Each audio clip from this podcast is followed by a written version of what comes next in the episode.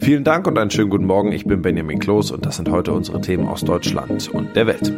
Ein interessantes Wochenende liegt vor uns. Am Sonntag startet die Weltklimakonferenz in Glasgow. Morgen gibt es in Rom den G20-Gipfel und Facebook hat einen neuen Namen. Am Sonntag beginnt in Glasgow die Weltklimakonferenz. Rund 25.000 Teilnehmer aus fast 200 Staaten werden dabei versuchen, Schritte in Richtung mehr Klimaschutz auszuhandeln. China, die USA, Indien und die EU gehören zu den Regionen, auf die es ganz besonders ankommt. Larissa Schwedes wird bei der Klimakonferenz in Glasgow dabei sein. Im Vorfeld berichtet sie aus Großbritannien. Ist mit wegweisenden Entscheidungen zu rechnen auf der sogenannten COP, also der Weltklimakonferenz? In Paris hat sich die Weltgemeinschaft vor sechs Jahren ja darauf verständigt, die Erderwärmung auf möglichst 1,5 Grad zu begrenzen. Und in Glasgow geht es jetzt darum, dieses Ziel überhaupt noch im Rahmen des physikalisch Möglichen zu halten. Bisher reichen nämlich die eingereichten Pläne der Staaten bei weitem nicht aus, um die drohende Klimakatastrophe abzuwenden. Besonders schlecht steht unter anderem China da, das Land mit dem größten CO2-Ausstoß weltweit. Präsident Xi Jinping kommt selbst nicht zur COP, hat aber eine Delegation an Verhandlern nach Schottland geschickt. Ja, in vielen Ländern steigen die Corona-Zahlen ja wieder rasant an. Spielt die Pandemie bei der Konferenz auch eine Rolle? Ja, absolut. Die Pandemie sorgt dafür, dass viele gar nicht vor Ort dabei sein können, die das eigentlich gern wollten. Vor allem für Vertreter aus weit entfernten Ländern, wie zum Beispiel Pazifikstaaten, stellen Quarantäneregeln und der ungerechte Zugang zu Impfstoffen große Hürden dar. Vor Ort geben sich die Organisatoren Mühe, das Treffen so sicher wie möglich zu gestalten. So müssen sich zum Beispiel alle Delegierten täglich testen und sollen auch Abstände einhalten. Trotzdem rechnen Experten aber damit, dass es Corona-Ausbrüche geben wird. Wird vor Ort eigentlich mit Protesten von Klimaschützern gerechnet? Ja, definitiv. Neben den ganzen Delegierten wollen ja auch Zehntausende Aktivistinnen und Aktivisten aus aller Welt anreisen. Fridays for Future hat mit seiner prominentesten Vertreterin Greta Thunberg für den 5. November zu einem großen Klimastreik aufgerufen. Und am 6. November soll es einen großen Marsch geben, zu dem rund 100.000 Menschen erwartet werden. Aber das sind wirklich nur zwei Beispiele von sehr, sehr vielen. Die schottische Polizei hat angekündigt, entschieden gegen Kriminelle vorgehen zu wollen, aber auch die Demonstrationsfreiheit zu schützen. Die großen Industrieländer sind für drei Viertel der globalen Emissionen verantwortlich. Auf dem morgen beginnenden G20-Gipfel in Rom könnte es aber wieder nur vage Versprechen in der Klimakrise geben. Nötig wäre aber viel mehr. US-Präsident Joe Biden ist bereits zum Gipfel angereist. Heute, an diesem Freitag, wird der gläubige Katholik im Vatikan eine Audienz bei Papst Franziskus haben. Claudia Wächter berichtet aus Rom. Das heißt, viele Menschen, nicht nur Umweltaktivisten, die werden vom G20-Gipfel mal wieder enttäuscht. Ja, in der Tat, viel heiße Luft. Danach sieht's im Moment hier aus. Und äh, das, obwohl ja direkt im Anschluss das Weltklimatreffen startet. Da soll dann ja jedes Land konkrete Pläne vorlegen, um die Erderwärmung zu begrenzen auf das 1,5 Grad Ziel. Und da steuern wir auf eine Katastrophe zu, warnten ja sogar die Vereinten Nationen. Und äh, die Folgen, die werden auch die reichen Länder zahlen.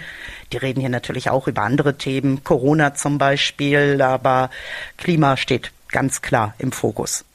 G20, das heißt ja oft auch Demos und Krawalle.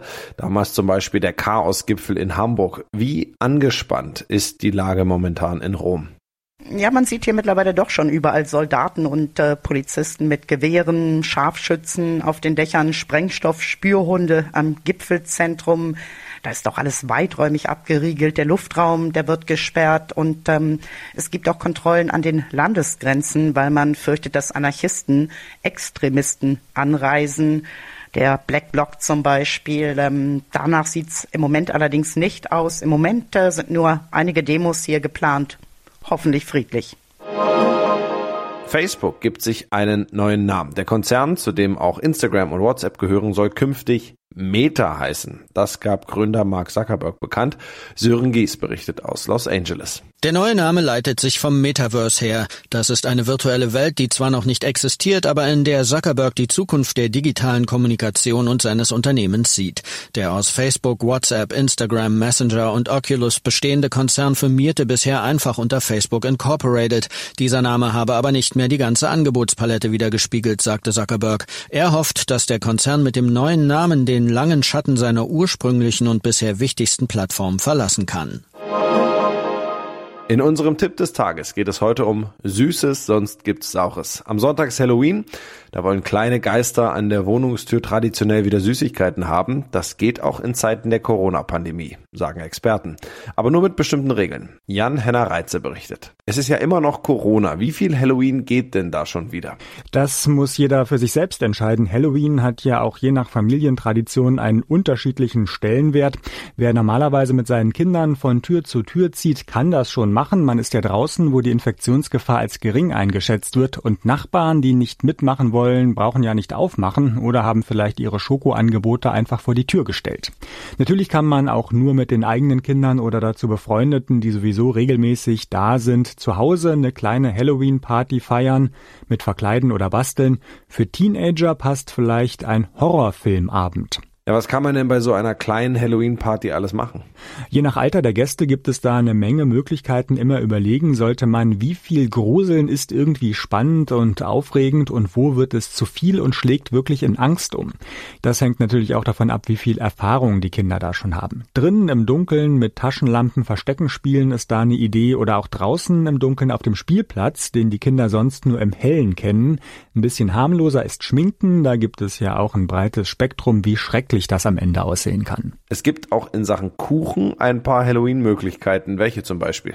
Zunutze machen kann man sich, dass ein Gugelhupf ja ein bisschen aussieht wie ein halber Kürbis. Also zwei Gugelhupfe unten zusammengeklebt mit Zuckerguss oder Marzipan ergeben einen Kuchenkürbis. Kürbispüree selbst gemacht oder aus der Dose in den Teig mischen, das passt auch noch dazu. Dieser Kuchenkürbis kann dann natürlich auch noch horrormäßig dekoriert werden. Da gibt's vom Totenkopf bis zum essbaren Messer wirklich alles. Einfach zu machen noch Spinnenmuffins, also die kleinen Törtchen mit dunkler Schokolade überziehen, Rosinen als Augen und noch acht Lakritz-Spinnenbeine dran. Ja, und das noch S-Bahn fahren statt Gassi gehen. Ein Dackel hat sich in München allein zu einer Bahnfahrt aufgemacht. Das Tier habe in Grafing bei München ohne Besitzer am Bahnsteig gestanden und sei einfach in die Bahn Richtung Innenstadt eingestiegen. Das teilte die Bundespolizei mit.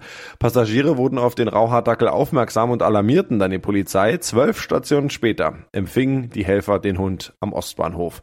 Ein erstes Verhör des Dackels sei ergebnislos geblieben, hieß es in der offiziellen Mitteilung. Auf die Verabreichung von Wasser, Trockenfutter und Streicheleinheiten reagierte er nur mit liebevollen Blicken, so die Polizei. Im Anschluss ging es für den Raucherdackel, der nicht mit einem Chip und einer Hundemarke ausgestattet war, in ein Tierheim ins nahegelegene Ebersberg. Das war's von mir. Ich bin Benjamin Kloß und wünsche Ihnen noch ein schönes Wochenende.